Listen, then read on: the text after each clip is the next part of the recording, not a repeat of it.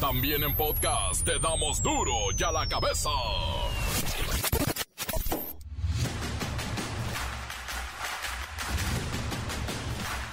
Viernes 21 de octubre del 2022, yo soy Miguel Ángel Fernández y esto es duro, sí, duro y a la cabeza, como siempre, sin censura. Ya ven que por gacho que sea aceptarlo, los niños en las escuelas sí deben estar preparados para saber qué hacer durante una balacera. La semana pasada regañaron feo y exhibieron a un maestro por realizar un simulacro en Guaymas, donde los alumnos aprenderían procesos para cubrirse de un tiroteo y ayer tuvieron que enfrentar la realidad. Todos abajo, no pasa nada, no pasa nada.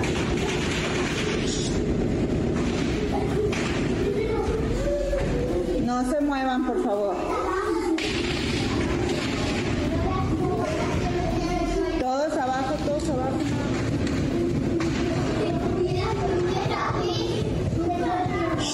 Silencio porque tenemos que escuchar.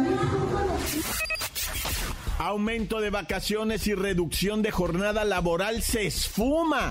Senadores la congelaron y no, no podemos dejar de oler un tufo a moche. Está raro. A pesar de 32 años de institutos electorales, el 48% de los mexicanos cree que los votos no se cuentan limpiamente y el 47% cree que las autoridades electorales son buenas, son justas. Gastan 11 millones de pesos, más de un millón y medio al mes en seguridad privada para la construcción del corredor interoceánico. Hay retrasos en obras por amenazas, levantamiento de personas, robo de materiales y maquinaria. Van a ver qué obra están realizando allá, en el istmo de Tehuantepec. El Servicio Meteorológico Nacional informó que la tormenta tropical Roslin se convertirá en huracán frente a las costas de Michoacán y Colima y continúe su avance hacia Nayarit y luego da vuelta a la derecha en Durango. ¡Ay Dios! El reportero del barrio sigue cuestionando si es malo enseñar a los niños y adultos a protegerse si se encuentran en medio de un tiroteo. La Bacha y el Cerillo tienen sus pronósticos para saber quién llegará a la final del torneo. No todo está dicho, viene lo bueno. Así que comencemos con la sagrada misión de informarle en el nombre sea de Dios, porque aquí no le explicamos las noticias con manzana, las explicamos con huevos. Llegó el momento de presentarte las noticias como nadie más lo sabe hacer. Los datos que otros ocultan, aquí los exponemos sin rodeos. Agudeza, ironía, sátira y el comentario mordaz. Solo en duro y a la cabeza. Arrancamos. El Senado de la República decidió de última hora bajar la propuesta de ampliar las vacaciones de los trabajadores mexicanos. Dijo Ricardo Monreal en un oficio que giró que la discusión de este dictamen que establece un aumento de 6 a 12 días de descanso pagados desde el primer año laboral se suspende hasta nuevo aviso. Qué sospechoso. ¿Qué pasó aquí, mi estimado Luis Ciro Gómez Leiva? Miguel Ángel, amigos de Duro y a la Cabeza. Sorpresivamente, y pese a la promesa de las bancadas de Morena y Movimiento Ciudadano de discutir este tema a la brevedad, decidieron bajar la iniciativa que ya superó los dos primeros filtros de la Cámara Alta. En pocas palabras, el comunicado se puede resumir en el siguiente mensaje. Se pospone el dictamen de vacaciones dignas para un mayor análisis del tema. Luis Ciro Gómez Leiva, hace unos días la Confederación Patronal de la República Mexicana aseguró que no están en contra de la propuesta, al contrario, ven necesario incrementar los días de descanso, aunque con ciertos parámetros para que se dé una transición sin contratiempos por las empresas, pues de toda la República Mexicana. Como quien dice, los patrones si quieren. Los patrones presionaron a los senadores para que en los artículos transitorios se aumente a nueve días de vacaciones por el primer año de trabajo durante 2023 y sea hasta el 2024 cuando se otorguen los 12 días como establece actualmente la reforma propuesta por Morena y Movimiento Ciudadano. Pero nunca se habló de una suspensión hasta nuevo aviso. De hecho, la Comisión de Estudios Legislativos aprobó la reforma para que las personas trabajadoras que tengan más de un año de servicio puedan disfrutar de un periodo anual de vacaciones pagadas que en ningún caso sea inferior a 12 días laborables. Digamos entonces que no todo está perdido y que en caso, en caso muy remoto de que la iniciativa de ley sea aprobada en las próximas semanas o tal vez en el siguiente mes, entre en vigor a partir del primero de enero del 2023 y no a partir de su publicación en el Diario Oficial de la Federación, como se planteaba originalmente, o sea, algo más express. Es correcto. Y sería bueno recordar que hay un informe del Centro Global de Análisis de Políticas Públicas de 2021 en el que se señala que México es el país de América Latina donde los trabajadores tienen menos vacaciones. Incluso se encuentra por debajo de Cuba, Nicaragua y Panamá, donde tienen 30 días de descanso. Pero como bien dijiste, esto huele raro. Correcto, correcto. Gracias, Luisiro Gómez Leiva. Algo, algo cambió sorpresivamente y ahora habrá que esperar. Pero insisto, estas pausas históricamente se dan para negociar en lo oscurito con quienes están interesados en que no se lleve a cabo. Bueno, como diríamos en el pueblo, huele a moche. Las noticias te las dejamos ir. Duro y a la cabeza.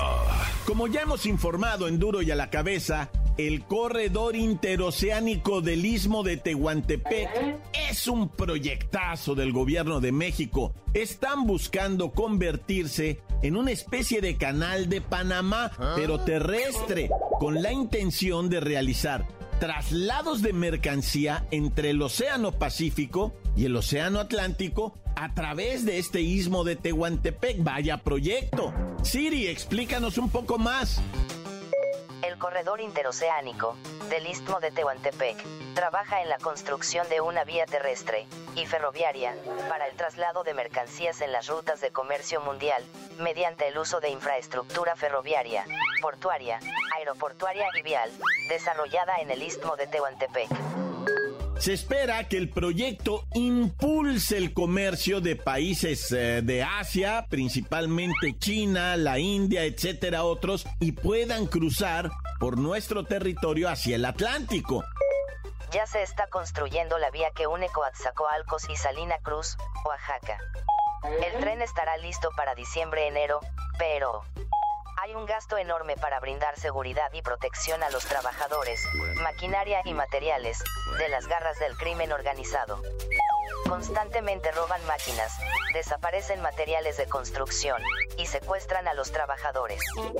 Por tal motivo, en menos de un año, se han desplazado 4.362 elementos de la Marina, en labores de seguridad en el corredor interoceánico del Istmo de Tehuantepec, por lo que esto implica un gasto de 11 millones de pesos en servicios de seguridad privada en cinco puntos de máxima peligrosidad en esa región. Es que esto es complicado. Mire, el pasado 11 de marzo, el presidente Andrés Manuel López Obrador anunció que la Secretaría de Marina tomaría el control de la seguridad en todo este corredor interoceánico que pasará por 79 municipios, de 33 de Veracruz, 46 de Oaxaca. Acuérdese, la idea es que lleguen al puerto de Salina Cruz, descarguen la mercancía, sea trasladada por trailers en carreteras súper veloces y también en ferrocarriles. ¡Ah! Pero, mientras nosotros estamos batallando con la seguridad, En Nicaragua, escuche esto, en Nicaragua, las obras preliminares del canal interoceánico, o sea, prácticamente están haciendo en lo mismo en Nicaragua, ya están desde diciembre pasado. La construcción contempla un trazado de 278 kilómetros de longitud en el sur de Nicaragua para unir el mar Caribe y el mar Oceánico pasando por el lago Nicaragua. Esto quiere decir que allá, en Nicaragua, los barcos no tendrán que descargar. Van a cruzar por el lago Nicaragua, el cual van a someter a tecnología de drenado de arena para que los buques puedan pasar por ahí y conectar directo hacia el mar Caribe y salir al Atlántico. Esto es una competencia y nosotros estamos batallando por la inseguridad. Nos van a ganar los nicaragüenses y esto es un gran proyecto que podría transformar la economía de ambos países, tanto de Nicaragua como de México y como ya lo vimos en el canal de Panamá. Sí, habrá tres corredores que puedan cruzar del Pacífico al Atlántico y México es uno de ellos, pero el crimen organizado no nos está dejando. Y de verdad, esto es un gran proyecto. Encuéntranos en Facebook, facebook.com, diagonal duro y a la cabeza oficial. Estás escuchando el podcast de duro y a la cabeza. Síguenos en Twitter, arroba duro y a la cabeza. Por si alguno de ustedes necesita enterarse de lo ocurrido en días pasados, allí está. Duro y a la cabeza, búsquelo en Twitter, búsquelo en Facebook o en cualquiera de nuestras plataformas. Duro y a la cabeza. El reportero del barrio sigue cuestionando si es malo enseñar a los niños y adultos a protegerse si se encuentran en medio de un tiroteo.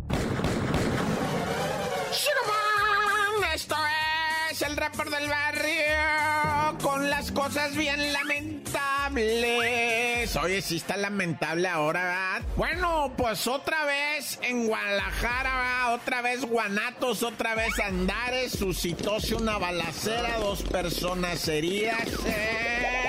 Una dama, ¿verdad? Que sufrió impacto de ojiva en una rodilla, o sea, un balazo, pues en una rodilla, güey. Pero es que así hablan los reporteros ¿verdad? de Nota Roja. Se le incrustóse una eh, ojiva en su rodilla, va, cuando iba piloteando su CRV de Honda, ¿no? O sea, hay acá, ¿no? Pero es la neta, güey. Se paniqueó Machine la raza, güey. Machine. Es que estás tú acá en el parizongo y empiezan los cuetazos, güey, pues no sabes a dónde te tiras, ¿verdad? O sea, ¿para qué lado te haces, güey? Pues está cañón, ¿para qué, ¿para qué la juegas? Dice, o sea, la neta, la neta, güey, está cañón ahorita.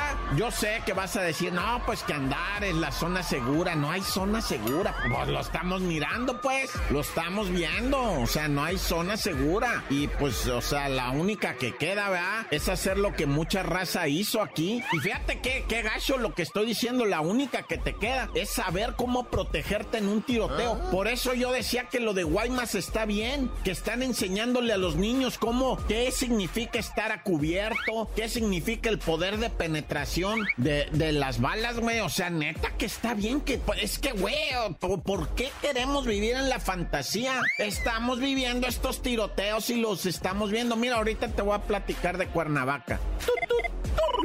Pero antes de Cuernamú, quiero decirte que mucho me han preguntado sobre el automóvil que cayó en el río de los Remedios, ahí en la Gustavo Amadero, CDMX rifa chido para adelante. Bueno, el caso es que, pues si un automovilista perdió el control de su vehículo y después cae en las aguas negras y el vato quiere salirse de ahí, pero había quedado metido en el soquete, o sea, en el lodazal, en la eh, porquerillero del agua negra y no pudo salirse del vehículo, fallece el vato, pero no, no me llegó a mi reporte si había estado en estado de ebriedad o había ocurrido un incidente, un altercado automovilístico. Todos esos yo no puedo confirmar nada de eso porque estaría gacho, porque hay familia, hay gente que está dolida por esto y yo no puedo participar de... Digo, la información no se trata de eso. De pensar, ¿qué habrá ocurrido? No, pues tienes que decir el parte oficial y ese no lo han sacado todavía así oficialmente, que fue lo que sucedió en el río de los remedios, pero estamos tristes.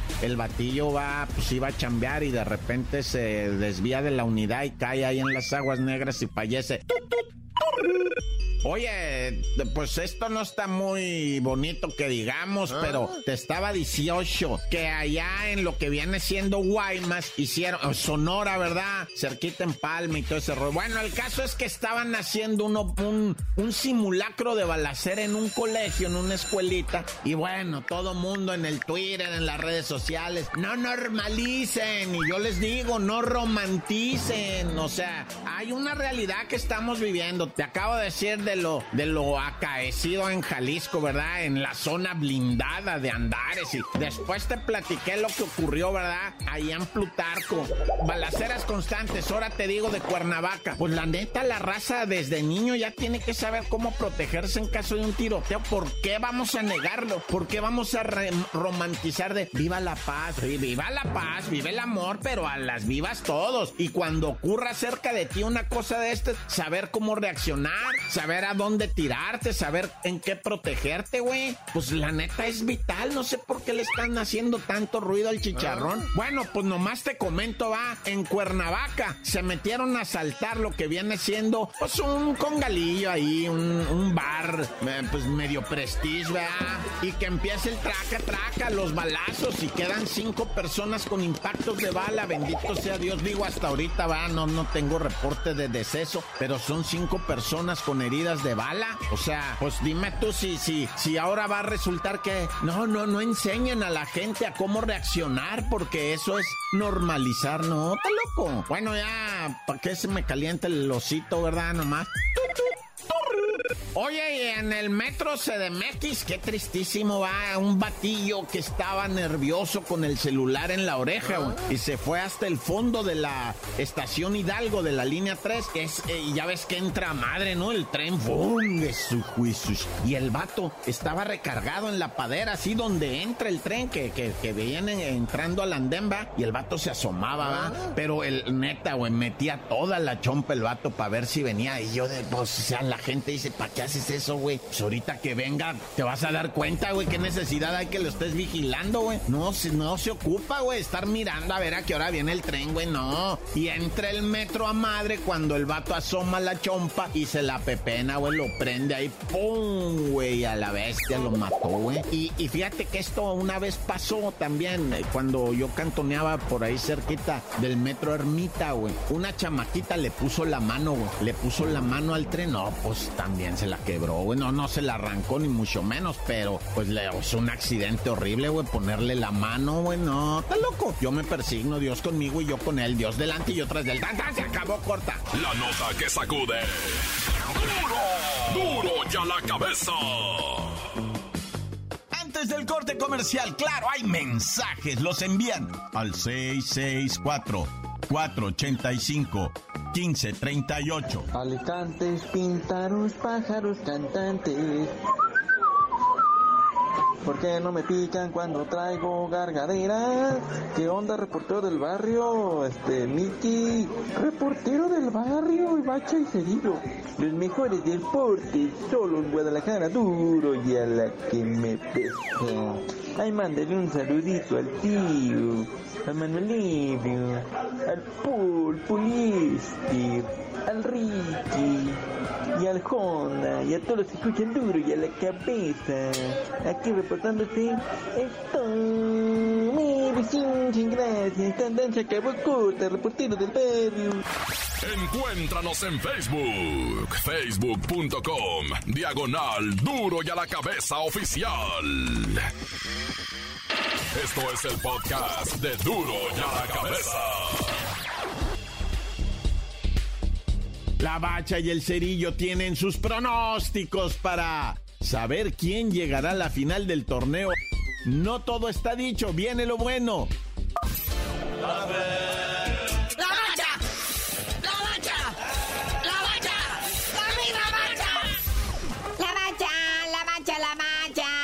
Llegó el momento, Sport. Vivimos la semifinales de la Apertura 2022, el torneo que será la apertura para el Mundial. Así es, carnalito, estas semifinales de ida, na, na, na, na. Como dicen los cánones, este partido sin codos del Pachuca sobre el Monterrey, bueno, al menos en el primer tiempo fue de toma y daca. Triplete de Nico Ibáñez, algo bonito. También un golazo de Romario Ibarra, que bueno, queda para los anales de la historia. ¿Y el Monterrey qué le pasó? No, que traemos al goleador del Tria, Fraudes Mori, digo, entró de cambio el segundo tiempo y falla un penal. ¿Qué está pasando con los seleccionados?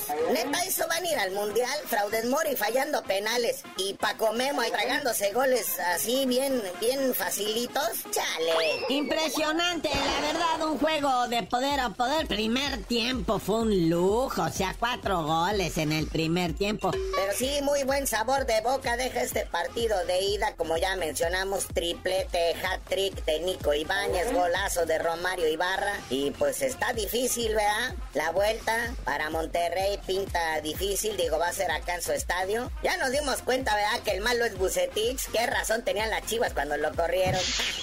Pero pues a ver, todas las remontas. En este fútbol mexicano todo puede pasar. Oye, carnalito, ¿quién hizo el segundo gol del Pachuca, este morenazo? Que controla el balón, pero, o sea, lo deja botar, lo deja seguir con un arte. O sea, que la pelota no pierda su rumbo. Y él simplemente la ayuda a llegar a su destino. Hubiera sido un fútbol moderno, el delantero se alarga, estira la pierna, somete al músculo, a la presión, o sea, y sí, igual y le pega machín y sale un tirito así, podridón, pero no, aquí no, ¿qué segundo gol el del Pachuca? Y revísenlo, googleenlo. Y bueno, esto ya pone sabrosísimas las vueltas. ¿Quién viene, padre? Sí, todo está listo para la vuelta. El sabadito 8 de la noche en el Azteca, el AME recibe al Toluca, que el AME, pues entre comillas, la tiene fácil, ¿verdad? Con un gol y no dejando que el Toluca note, obviamente, o sea, con un gol empata en el global y todavía en semifinal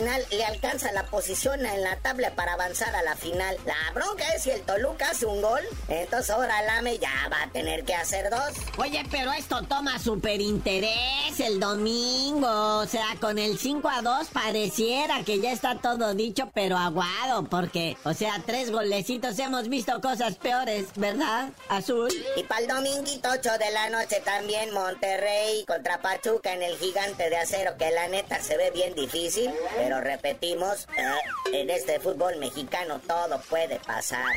Ahora sí, carnalito, vámonos al béisbol de las grandes ligas. Fue el segundo juego, Houston contra Nueva York, los Astros contra los Yankees. Houston ahora sí que gana por la mínima 3 a 2, poniendo la serie 2 partidos a 0 de Houston sobre Nueva York. Recuerden que es a ganar 4 de 7. Hoy viernes Suki se juega el juego 3 de la serie de campeonato de la Liga Nacional. Filadelfia, los Phillies contra los Padres de San Diego, 6 de la tarde con 37 minutos. Mañana sabadito, juego 3 de la serie de campeonato de la Liga Americana. Los Yankees de Nueva York contra los Astros de Houston, 4 de la tarde con 7 minutos. Y también mañana sábado se juega el juego 4, Filadelfia contra San Diego, a las 18 horas 45 minutos hora del centro. Dominguito también hay actividad en el béisbol de la Gran Carpa, como dicen los que saben. Juego 5 de la serie de campeonato Liga Nacional, Phillies de Filadelfia contra Padres de San Diego, 13 horas 1 de la tarde con 37 minutos. Y también se juega el juego 4 de los Yankees de Nueva York contra los Astros de Houston. Ese va a ser a las 6 de la tarde con 7 minutos. Que se cante el play ball. Dije play ball, no playboy, bola de calientes. Carnalito, ya vámonos porque, pues, ay no, todo esto me está angustiando. Ya no sé qué hacer, hijo. Ya queremos que este año se acabe, ya queremos el mundial en Qatar. Pero tú no sabías de decir porque te dicen el cerillo. Hasta que ya esté definida la final, apertura 12.022, chiquito papá.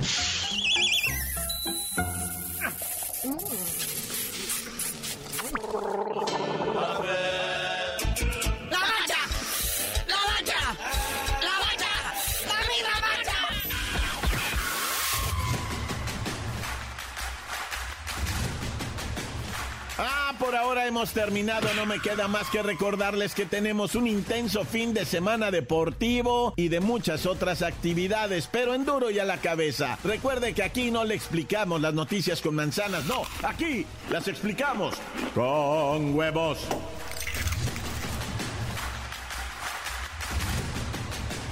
Por hoy el tiempo se nos ha terminado. Le damos un respiro a la información, pero prometemos regresar para exponerte las noticias como son. Duro y a la cabeza es Miguel Ángel Fernández, Arturo González, Eddie González y la producción de Luis González, el señor X. Una producción original de MBS Radio.